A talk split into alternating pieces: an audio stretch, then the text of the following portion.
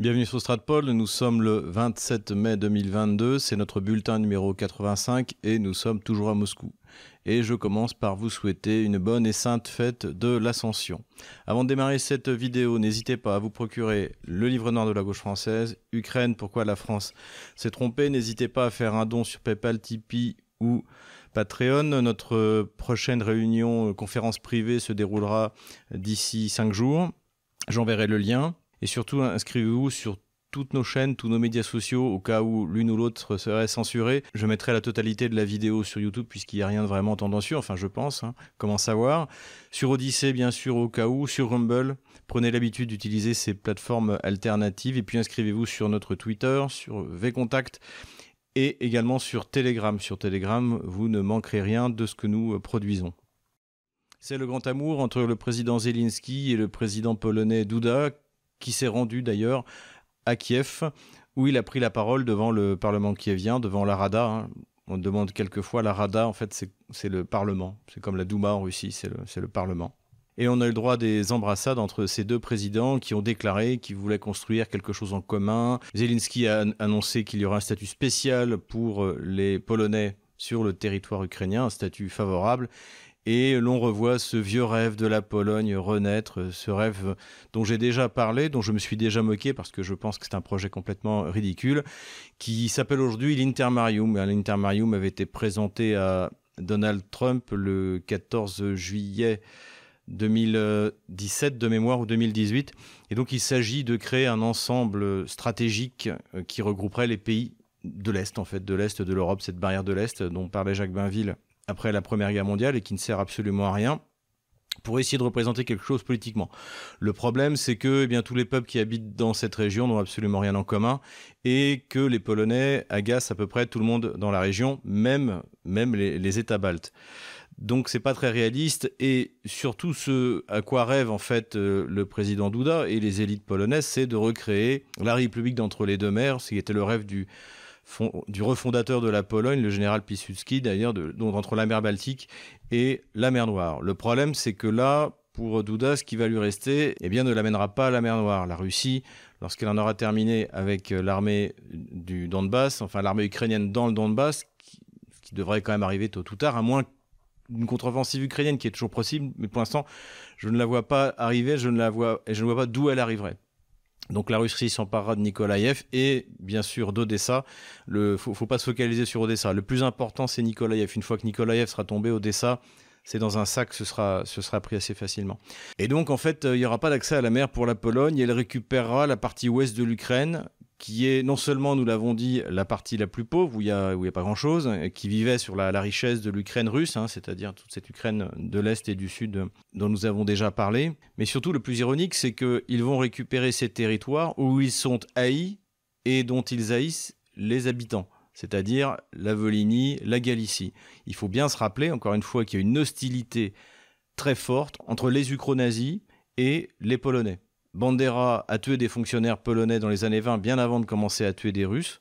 Et en 2016, un cinéaste polonais a sorti un film qui s'appelle Volin et qui parle des massacres de Volhynie, donc c'est les massacres des populations polonaises par les ukro-nazis, précisément. Donc si les Polonais mettent la main, peut-être comme ils le souhaitent, sur euh, la partie ouest de l'Ukraine, c'est tout ce qui leur restera, je ne donne pas cher à la survie des mémorials à Stepan Bandera, à Shushkevich, à Melnik, et je pense que le parti Svoboda devra mettre fin aux célébrations de la SS Galichina chaque année comme ils le font. En tout cas, ce qui est clair, c'est que les élites politiques de Varsovie ou de Kiev correspondent bien aux élites politiques occidentales en général, c'est-à-dire qu'elles ont tendance à prendre leurs rêves pour des réalités et justement à ne pas vouloir regarder la réalité économique ou la réalité du terrain militaire, le, cas échéant.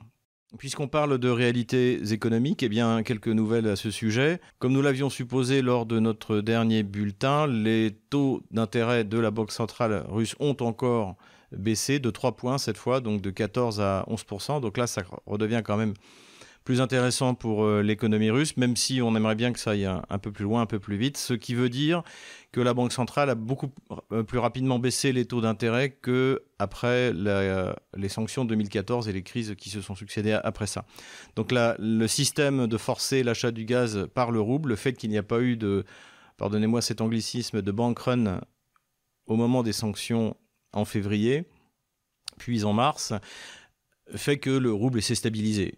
En revanche, 1 euro pour moins de 60 roubles commençait à être un véritable problème pour l'économie russe. D'ailleurs, l'association des métallurgistes russes euh, s'en est plaint. Et cette décision de la Banque centrale a eu un effet immédiat puisque le rouble a légèrement dévissé par rapport à l'euro à 66 roubles pour 1 euro. Voilà, après, bon, de toute manière, la, la Banque centrale apprend à gérer la monnaie en essayant à la fois d'éviter l'inflation et de stabiliser le cours du rouble. Et ce nouvel instrument génial qui a été euh, proposé par Vladimir Poutine, de faire payer les exportations de gaz en rouble, eh bien, elle va devoir apprendre à l'utiliser. Toujours dans le domaine économique, intervention très intéressante du président directeur général de Mastercard, donc la société de carte de crédit. Il a déclaré que d'ici 5 ans, si ça se trouve, le SWIFT n'existerait plus. Alors le SWIFT, on en a déjà beaucoup parlé ces dernières années, je ne vais pas revenir dessus, hein. mais ce qu'il faut retenir, c'est que eh bien, la Russie est privée de SWIFT, enfin quasiment toutes ses banques, en dehors de Gazprom Bank, puisque nous payons notre gaz à, Gazprom Bank, ce qui complique énormément les transferts d'argent puisque le système SWIFT, ça connecte, je crois, plus de 10 000 institutions financières dans le monde. Donc d'autres systèmes sont en train de se mettre en place. Ça, on en a parlé aussi, du côté des Chinois, du côté des Russes, du côté des Indiens. Et il y a aussi, à mon avis, l'avenir pour euh, les monnaies numériques. On attend notamment avec impatience l'apparition du euh, rouble numérique, du yuan numérique. Et on peut très bien imaginer que ces monnaies seront échangées sur des plateformes électroniques et qu'en fait ce sera le marché qui régulera la valeur de ces monnaies. Et donc on arrivera à une accélération euh, significative de ces échanges internationaux. En tout cas, les sanctions contre la Russie dans ce domaine-là vont la forcer. Et à mon avis, d'ailleurs, je dois vous le dire, ça ne va pas assez vite. Je ne comprends pas pourquoi le ministère des Finances russe et la Banque centrale ne vont pas plus vite pour permettre aux entreprises d'utiliser plus facilement et totalement légalement les crypto-monnaies parce que c'est un excellent moyen de remplacement de tous ces systèmes euh, SWIFT, euh, voilà, tout à fait vieillissants. Ce sont des sanctions de boomer, comme dirait mon ami Quentin. Avant de revenir à la politique et à la guerre, je voudrais revenir sur un sujet dont j'ai parlé dans mon dernier livre, hein, n'est-ce pas Assas, le livre noir de la gauche française, euh, c'est-à-dire sur la distinction entre le temporel et le spirituel dans l'Église orthodoxe. Pierre Ier, au début euh, du XVIIIe siècle, avait en effet suivi son conseiller en matière religieuse qui s'appelait Théophane Prokopovitch, je crois, et qui était très influencé par la réforme protestante et qui l'a poussé à devenir en tant que chef d'État, le chef de l'Église orthodoxe en Russie. Comme c'était le cas en Angleterre, comme c'était le cas euh, en Suède, et comme ça deviendra le cas après la Révolution française, puisque, comme le dit lui-même euh, Vincent Payan, ça aussi je le traite dans mon livre, la laïcité, c'est-à-dire en fait l'athéisme militant, est une religion pour la République. Là-dessus aussi, Youssef Indy a fait un travail remarquable. Pourquoi je parle de ça en ce moment C'est pas seulement parce que je veux que vous achetiez mon livre, c'est aussi parce qu'il y a eu une euh, déclaration à ce sujet très intéressante du patriarche Kirill, donc le patriarche du patriarcat de Moscou, qui a condamné cette décision de Pierre Ier en expliquant que le fait que l'Église soit confondue avec l'État, eh bien du coup, les intellectuels russes avaient quitté l'Église orthodoxe euh, parce qu'ils ne supportaient pas que les questions religieuses soient réglées euh, par la force publique. Ce en quoi, d'ailleurs, il a, il a tout à fait raison. C'est intéressant puisque, effectivement, depuis Pierre Ier, l'Église orthodoxe se bat pour son indépendance du pouvoir temporel. Elle s'est d'abord battue contre l'empire des Romanov. Et il a fallu attendre la révolution de février 1917 pour qu'elle ait enfin un patriarche et que ce ne soit plus l'empereur russe qui soit le patriarche. Puis après, il y a eu ces 20 horribles années de persécution, les pires qu'ait connues la chrétienté de toute son histoire, jusqu'à finalement un certain relâchement au moment de la Deuxième Guerre mondiale et, après-guerre, mais là où effectivement le, le patriarche était euh, sous contrôle de l'État euh, soviétique et enfin jusqu'en 1990 euh, où là ils ont pu élire librement leur patriarche. Donc ce qui est, intéressant, c'est qu'en fait euh, on s'aperçoit que toujours dans la, la, longue durée historique, eh bien, ce sont les mêmes euh, combats qui se livrent et que l'indistinction entre le temporel et spirituel est fondamentale de notre civilisation. Et ça, la Russie l'a compris, mais malheureusement, la gauche française ne l'a toujours pas compris. Et à l'image de Vincent Payon, eh bien, souhaite nous imposer sa religion de fanatique. J'en profite pour faire une petite précision sémantique. J'ai des commentaires où on me parle de la gauche, que la gauche c'est pas ci, la gauche c'est pas ça. Alors j'ai écrit un livre sur ce qu'est la gauche française, mais je ne la compare pas à la gauche vénézuélienne, à la gauche espagnole, à la gauche américaine, même si d'ailleurs il y a des points communs. Par exemple, la, gauche américaine est aussi belliciste que la gauche française, mais il y a, des spécificités, et ce n'est pas parce qu'Emmanuel Macron a un jour travaillé dans une banque et euh, porte une cravate qu'il est de droite lisez mon livre et vous verrez que depuis la Révolution, la gauche française s'entend très bien avec les banques, à commencer par Danton, qui était payé par les banques anglaises. Donc voilà, arrêtez de me dire la gauche, euh, Mitterrand n'était pas vraiment de gauche parce qu'il a collaboré. Si, Mitterrand a collaboré parce qu'il était de gauche. Macron n'est pas de gauche parce qu'il est globaliste. Si, il est globaliste parce qu'il est de gauche. Voilà, donc il faut, bien redéfinir ce que, toutes les, idéologies qu'il y a derrière. Et je vous invite à le faire, encore une fois, en achetant mon bouquin, le livre noir de la gauche française. Bon, allez, j'arrête la publicité, sinon on va encore se moquer de moi. Euh, au passage, donc, euh, j'ai pas le temps de lire euh, la plupart des commentaires. Je vous le dis tout de suite. De temps en temps, je réponds, notamment sur Twitter. Et j'ai pas le temps aussi toujours de, filtrer. Alors là, j'ai quelqu'un qui m'aide, donc on va commencer par supprimer tous les gens qui insultent. Donc, je sais que je comprends pas d'ailleurs pourquoi il y a des, pro-ukrainiens qui me, suivent. Je, comprends que vous soyez extrêmement frustrés de la réalité du terrain qui n'est pas celle dans laquelle vous croyez. Et c'est pas une raison pour insulter les gens sur les réseaux sociaux. Donc voilà, vous pouvez m'expliquer qu'il y a des PMP1 dans l'armée russe, ça, il n'y a aucun problème, que euh, l'armée kievienne euh, va contre-attaquer sans parler de Moscou, il n'y a aucun problème. En revanche, vous n'insultez pas les gens. Tenez-vous bien. Et pareil pour ceux qui sont, euh, de mon avis, pas d'insultes, s'il vous plaît. Puisqu'on parle de sujets qui font débat actuellement sur les réseaux sociaux et dans la presse, eh bien, c'est sur le nombre de pertes du côté ukrainien et du côté russe. Alors, honnêtement, je ne peux, je ne peux pas vous dire. Ce que je peux vous dire, parce que là j'ai des témoignages euh, réels, sérieux, c'est que les pertes du côté des milices des républiques populaires de Donetsk et de Lugansk ont été très importantes. Voilà, ça j'en suis certain. Vous dire combien exactement sont morts dans ces milices, je ne le peux pas. Mais là, effectivement, je pense que c'est ces milices qui ont le plus souffert, beaucoup plus que l'armée russe, pour euh, différentes raisons. Déjà parce qu'à la base, ils étaient moins bien formés. Vous voyez sur les photos, ils ont encore des casques euh, soviétiques. Alors petit à petit, ça s'arrange au fur et à mesure où ils récupèrent le matériel sur les morts ou sur euh, les prisonniers ukrainiens. Mais à la base, on voyait effectivement que c'était des armées extrêmement rustiques.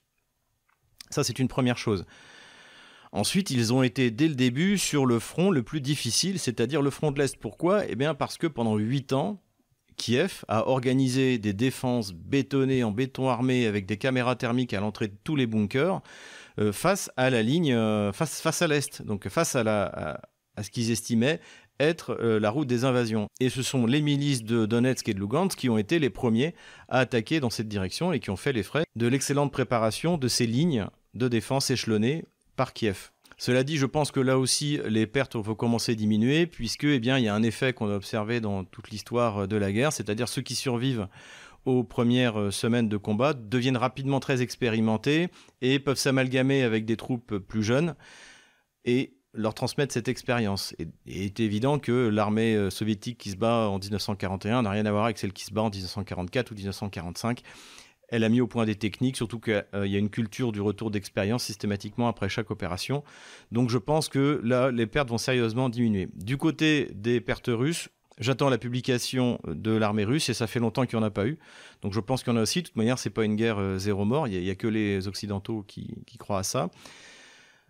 Du côté ukrainien, je pense que c'est épouvantable. Je dis ça d'après la progression sur le terrain, sur le fait que les unités euh, ukrainiennes, comme les unités allemandes à partir de 1944-1945, n'ont plus le droit de se replier, donc ne peuvent plus manœuvrer, donc sont obligés de se faire euh, hacher menu sur place plutôt que d'essayer de se replier sur euh, euh, des lignes de défense euh, préparées. Alors, c'est en train de changer, on va le voir sur l'explication de la carte. Il y a malgré tout, on sent que là, on hésite à reproduire un, nouveau Mariupol. On verra bien. Donc là, là, je pense que les pertes ukrainiennes, mais encore une fois, je n'ai pas de chiffres. Donc c'est une estimation par rapport à la situation sur le terrain que j'estime. Donc c'est comme ça qu'il faut le prendre. Je pense que les pertes ukrainiennes sont colossales et bien plus nombreuses, non seulement que celles de l'armée russe, mais également euh, que celles de, des, milices des républiques euh, de Donetsk et de Lugansk. Donc voilà ce que je peux dire pour les pertes. Il y a quelque chose dont on est sûr en revanche, c'est les prisonniers. Et ça, Kiev ne les nie pas. Pour bien s'en rendre compte, eh bien, il suffit de regarder ce qui s'est passé à Mariupol. Il devait y avoir dans la ville entre 15 et 20 000 soldats. On le saura plus tard. Et on a la certitude qu'il y a eu au moins 3800 prisonniers, puisqu'il y a eu 1300 prisonniers à Azovmash, et on a eu 2500 prisonniers au moins, puisqu'il y a encore des gens qui continuent à sortir des, catacombes, euh, d'Azovstal, sans compter ceux qui avaient été faits prisonniers avant. Et donc, donc on, va aller, sur plus de 4000 prisonniers, sur un contingent initial entre 15 000 et 20 000 euh, hommes. À côté de ça, vous avez tous les morts, à côté de ça, vous avez euh, tous les blessés. Donc cette politique stupide de Kiev, alors je ne sais pas si c'est une volonté de Zelensky et de son état-major, et des oligarques qui ont commandé cette guerre. Hein. Les oligarques, c'est eux qui ont poussé Zelensky à, faire, à lancer une offensive en mars. Et, qui voulait, et qui, il est évident que Akhmetov ne, voulait pas perdre Mariupol, qui était un de ses principaux actifs, on l'a déjà dit. Mais en tout cas, ce sacrifice a été parfaitement inutile. Il a permis, en gros, à la propagande occidentale d'expliquer euh, l'héroïsme des combattants de Mariupol et que euh, la Russie n'avait pas pris euh, Mariupol rapidement, etc., etc. Donc ça a donné la possibilité aux gamelins de plateau télé de, pérorer sur les faiblesses de l'armée russe. Mais le résultat est tout, est simplement catastrophique parce qu'en plus à Mariupol, il y avait des troupes motivées, voire fanatiques et professionnelles bien, bien préparés, et également des mercenaires, puisque si on en croit les chiffres du ministère de la Défense russe qui ont été donnés par Sergei Shoigu, il y a 6000 mercenaires aujourd'hui dans l'armée ukrainienne. C'est-à-dire que comme ni Kiev ni Washington n'ont jamais fait confiance à l'armée ukrainienne depuis la Crimée et depuis le Donbass, eh bien, ils ont organisé tous un système d'encadrement par des mercenaires et euh, par les, les Ça, on l'avait, euh, on l'avait expliqué. Mais ce système est en train de montrer ses limites parce que c'est bien euh, de forcer les gens à rester euh, dans les tranchées en leur braquant un pistolet sur la tempe, mais quand vous êtes incapable de manœuvrer et l'armée ukrainienne est incapable de manœuvrer, eh bien vous allez forcément vers la défaite. Là, le moment qu'on va vivre qui va être intéressant, c'est que va décider Kiev pour Lysychansk et Severodonetsk, donc qui est un nouveau chaudron en préparation. On peut même dire que du point de vue opératif, comme les Russes euh, contrôlent la principale voie d'approvisionnement et de retrait, on peut dire que du point de vue opératif, il est il est, euh, il est verrouillé. Quelle va être la décision de Kiev? Est-ce qu'ils vont décider euh, finalement d'essayer de, décrocher, de récupérer le maximum de troupes, le maximum de matériel, tant qu'il en est encore temps? On le verra. Ou est-ce que ça va être utilisé de nouveau pour permettre aux gamelins de plateau euh, de nous expliquer que la défense ukrainienne est héroïque et que l'armée russe est complètement nulle. Voilà. Il faut bien que nos auditeurs comprennent que l'important, c'est pas de gagner la guerre sur BFM TV, c'est de la gagner sur le terrain. Et c'est ce que sont en train de faire les Russes. Quelques considérations générales avant de passer à la carte. On va voir, ce que, je pense que ce qu'on est en train euh, d'observer dans la bataille du Donbass, eh bien, c'est l'effet Mariupol. C'est-à-dire que désormais, beaucoup de troupes ukrainiennes ne croient pas que le Kiev est capable de tenir le terrain et capable de venir les débloquer euh, le cas échéant. Ce qui fait que deux villes relativement importantes, Svetlodarsk et Lysychansk, se sont rendues soit sans combattre, soit après un assaut qui n'aura même pas duré trois jours. Ce dont personne ne parle également dans les médias français, c'est la multiplication, c'est maintenant c'est tous les jours, de vidéos qui sont faites par les troupes ukrainiennes, ouvertement, donc les, soldats se filment et qui se plaignent des conditions dans lesquelles ils combattent, de leur mauvais équipement, de leur mauvais commandement, de l'absence d'officiers, etc., etc. Ça maintenant, c'est partout. Et ça, ça a différentes raisons. La première raison, c'est que, je l'avais dit, comme Kiev manque de troupes, eh bien, ils prennent la défense territoriale. Donc ce sont des personnes euh, qui peuvent avoir euh, mon âge, euh, ou alors des jeunes qui n'ont jamais fait leur service militaire, et qui sont envoyés se battre contre les milices des DNR et LNR, donc hyper expérimentés, et encore pire, l'armée russe. Et donc évidemment, ces gens-là ne comprennent pas ce qu'ils viennent faire là. En plus, dans ces unités de défense territoriale, il y a de plus en plus de gens qui viennent de l'ouest de l'Ukraine. Et l'ouest de l'Ukraine, parce qu'encore une fois, je maintiens que l'Ukraine comme dirait Laurent Blariard, est un pays imaginaire, se moque de ce qui se passe dans l'Est, puisqu'ils ne considèrent pas qu'ils sont un même peuple. Hein, et notamment surtout du Donbass, qu'ils détestent, qu'ils détestent autant que les Russes. Donc ces gens-là, ils n'ont pas du tout envie d'être envoyés combattre euh, contre la DNR et euh, la LNR et, les Russes. Ça leur va très bien quand euh, ce sont les Russes d'Ukraine qui se battent contre les Russes de Russie. Ça, ça leur va très bien. Mais eux, aller risquer leur vie pour ça, ils ne veulent pas. Autre exemple, qui souligne ce trait de, caractère qui, à mon avis, est fondamental, c'est que Alvov, un de mes contacts sur place, m'a expliqué que les prix de l'immobilier avaient doublé, voire triplé, puisque les habitants de la région, hein, c'est Lvov et la région, profitent de l'afflux de réfugiés pour augmenter les prix des loyers, puisqu'il y a une augmentation de la demande. Donc il n'y a, aucune solidarité entre les habitants de l'ouest de l'Ukraine et ceux du centre, et ceux de l'est, et, ceux du sud ou du nord. Donc ça, c'est un mythe et qui est confirmé justement par ces vidéos de gens qui viennent, euh, même par exemple du centre de l'Ukraine, qui comprennent pas ce qu'ils viennent faire là, ou euh, encore une fois cette manière dont les, habitants de, des régions de Lvov ou de, de Volhynie abusent de la situation précaire des réfugiés. Parmi toutes ces vidéos, il y en a quand même une qui a attiré l'attention d'un blogueur russe que j'aime bien qui s'appelle Ruyuri Podoluka. C'est que en fait, c'est un bataillon de représailles qui s'appelle le Donbass 1. Alors Donbass 1 a été très impliqué dans les combats en 2014. Il s'est toujours, très mal battu. Il s'est fait étrier pendant la bataille d'Ilovaisk, hein, dont j'ai parlé dans mon livre. Et il a été reconstruit plusieurs fois, comme, comme d'autres bataillons. Et en fait, c'est un des bataillons les mieux équipés. Et lui, en fait, il s'est replié euh, sans combattre et il a fait une vidéo où on le voit, il montre une mitrailleuse Maxim, donc c'est des, vieilles mitrailleuses de, la Première Guerre mondiale, et un fusil mitrailleur, un vieux fusil mitrailleur également de la Deuxième Guerre mondiale d'Ektariev, d'après ce que je vois, en disant regardez comment on est équipé. Or ça, c'est faux. Les bataillons de représailles, euh, c'est comme la Waffen-SS euh, sous le Troisième Reich, ce sont les mieux équipés. Donc en fait, quand ils disent qu'ils n'ont pas d'armes, ils ont menti. Simplement, ils n'ont pas envie de se battre contre l'armée russe et des volontaires des républiques populaires de plus en plus expérimentés et de mieux en mieux équipés. Eux, encore une fois, je l'ai dit et je redis, leur rêve, c'était la Gestapo, pas la Waffen-SS. Donc, humilier, piller, torturer les habitants du Donbass, pas de problème. Se battre contre des vrais soldats, la motivation finit par disparaître. Avant de passer à la carte militaire, j'ai failli oublier le gamelin du jour. Eh bien, le gamelin du jour, vous le connaissez bien, puisque on s'en est déjà un petit peu moqué. C'est le général Trinquant. Donc, le général Trinquant, c'était à l'origine un gamelin géographique, puisqu'il croyait que la ville de Sochi était en Crimée. Donc, je l'avais un peu taquiné là-dessus. Ça devait être en, en 2019. Donc, il est devenu, euh, je pourrais dire, un gamelin commissaire politique. Euh, puisque avec une tchatche incroyable, il a réussi à expliquer, je cite, que la Russie avait raté la guerre, mais qu'elle était en train de gagner la bataille du Donbass. La Russie a gagné la guerre parce que les buts de guerre qui ont été prêtés à Poutine par BFM TV n'ont pas été atteints. Hein. Les buts de guerre de la Russie officiels, ça a toujours été reconnaissance de la Crimée, reconnaissance de République populaire de Donetsk et de Lugansk, ils ont été euh, modifiés le 22 avril dernier et maintenant c'est quasiment la, nouvelle Russie, c'est-à-dire de Kharkov à Odessa. Donc c'est les buts de guerre, c'est ça. Ça n'a jamais été, contrairement à ce qu'il dit, de prendre l'Ukraine. D'ailleurs, la Russie ne veut pas de la partie pauvre de l'Ukraine.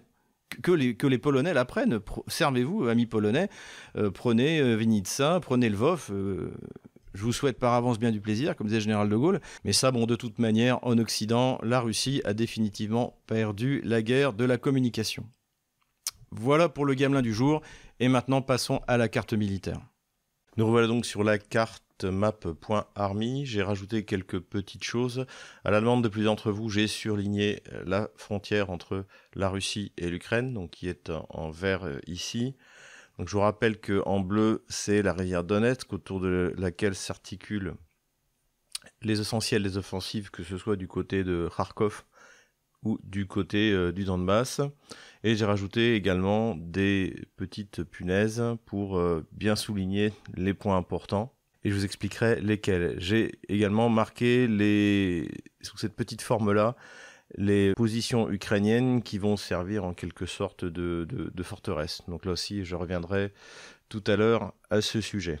De manière générale, ce qu'on peut dire, c'est que la Russie continue de temps en temps à bombarder euh, sur des tirs à, longue portée avec des calibres, euh, soit sur l'ouest de l'Ukraine, hein, toujours, euh, il y a eu des bombardements à Jitomir, et également dans l'est du côté de Soumy.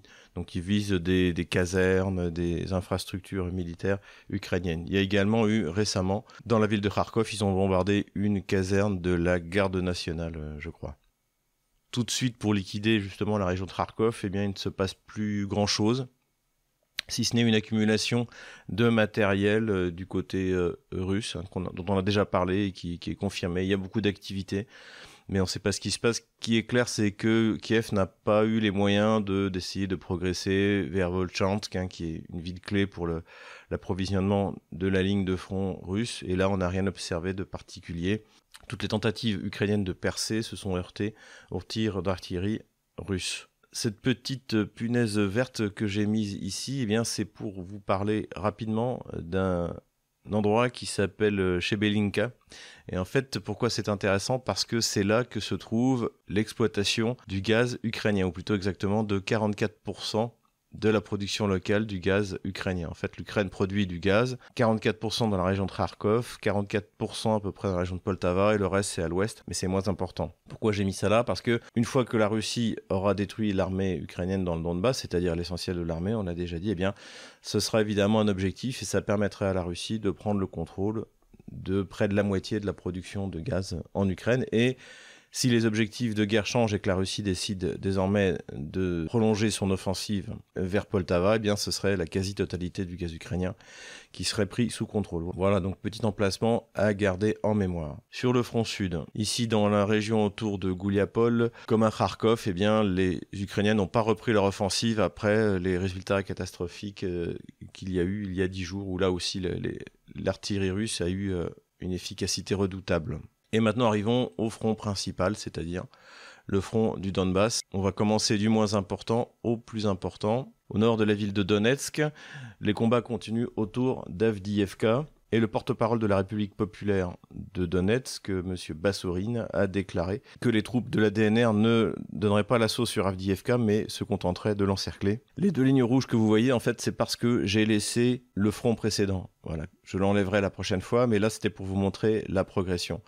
Donc ça, vous allez voir sur tout le reste de la carte. Donc les Russes aujourd'hui veulent isoler FDFK et une fois de plus, on voit les limites du Festung Befehl, c'est-à-dire bien s'enfermer sur une position très bien retranchée. Hein. Là, on est sur la ligne de front qui a été préparée depuis ces huit dernières années. Donc les troupes ukrainiennes sont particulièrement bien retranchées. Et eh bien le mieux, c'est de les encercler, puisqu'ils sont incapables de lancer des offensives, et de passer à autre chose en attendant qu'ils se rendent un peu comme les troupes allemandes qui se sont retrouvées bloquées en Lettonie en 1945 et qui n'ont absolument servi à rien. Du côté de Gorlovka, donc hein, où je me trouvais il y a 15 jours, Ici, toujours la progression vers la ville de New York, mais comme on le voit, eh bien les deux lignes euh, se confondent, donc ça veut dire que ça n'a pas beaucoup progressé. Pour, l'instant, c'est des duels d'artillerie. Ici, eh bien, c'est ce dont je parlais tout à l'heure, c'est la ville de Svetlodarsk. Alors, je ne suis pas certain de la ligne de front actuelle. Peut-être qu'elle passe pas encore complètement euh, jusqu'ici. Ce serait encore des troupes ukrainiennes, c'est pas très clair. Mais ce qui est important, c'est que c'est une ville de 20 000 habitants qui s'est rendue sans combattre, ou plutôt les troupes ukrainiennes qui l'occupaient l'ont évacué sans combattre, en essayant de faire sauter le, barrage, mais ils ont échoué, contrairement à, du côté de FDFK, je crois. Euh, vous avez fait sauter le barrage, là ils ont essayé de le faire sauter. Je vois pas trop l'objectif militaire, à mon avis c'est plus une politique de terre brûlée, toujours ces opérations de représailles et de vengeance, puisqu'ils savent que toute ville perdue sera définitivement russe. Donc là, voilà, donc ça c'est assez significatif, hein. c'est-à-dire que pour la première fois, eh bien, une ville, alors c'est une ville de 20 000 habitants, et tout ce territoire-là a été abandonné quasiment euh, sans combattre par les, troupes ukrainiennes qui se sont repliées vraisemblablement soit sur Bakhmut, soit sur Kramatorsk. Voilà donc la progression est à cet endroit-là. Du côté de Bakhmut, ici Artemiovsk et Soledar, donc là l'armée ukrainienne s'est retranchée ici et c'est un petit chaudron pourrait-on dire. Et on voit la volonté claire de l'armée russe, eh bien de continuer à progresser vers le nord. Et là, elle a réussi à prendre la localité de Bilorovka, ici, et ça, ça lui permet de couper la principale route d'approvisionnement ou de repli vis-à-vis de Lysychansk et de Severodonetsk. Et donc, à terme, on devrait assister également à la prise d'assaut de Soledar, ici, et de Bakhmut ici. Pour l'instant, je ne vois pas la possibilité d'en faire un encerclement sur cette zone. Mais avant, je découpais ce chaudron en deux morceaux du côté de Soledar et du côté de Artemiovsk me paraît euh, quelque chose de faisable. Mais pour l'instant, c'est pas la, priorité. La priorité, c'est de consolider la pince donc qui se referme sur Lysychansk et Severodonetsk. Je vous en avais parlé la dernière fois, mais on assiste aussi à la mise en place d'un petit chaudron à l'est. Toujours ça, c'est grâce à la prise de Popasna. Hein, comme vous le voyez, par ici, par ici, la prise de Popasna a été un facteur extrêmement important. Donc ça a développé, on vient de le voir dans le sud, ça a développé, ça développe vers le nord.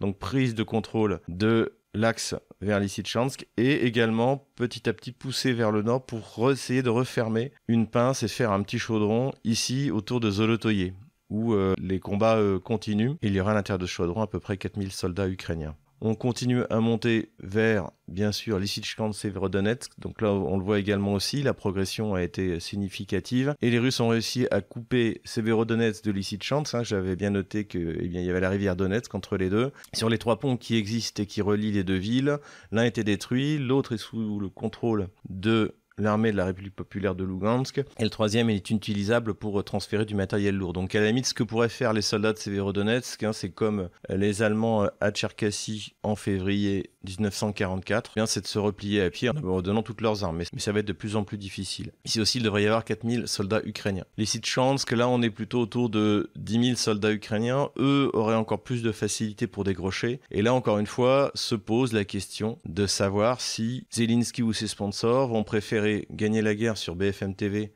en faisant un deuxième Mariupol ou tenter de la gagner sur le terrain en faisant une retraite, si tant est que ce soit encore possible, en bonne et due forme. Donc la retraite aujourd'hui vers l'axe principal va être euh, compliquée parce que les Russes eh bien, ont pris le contrôle de cet axe, hein, j'ai déjà dit. Il y a des tentatives de contre-offensive, mais pour l'instant ça ne donne rien. Donc l'autre solution, c'est Seversk et c'est également une des prochaines directions de l'armée russe, d'encercler Seversk et de liquider cette poche.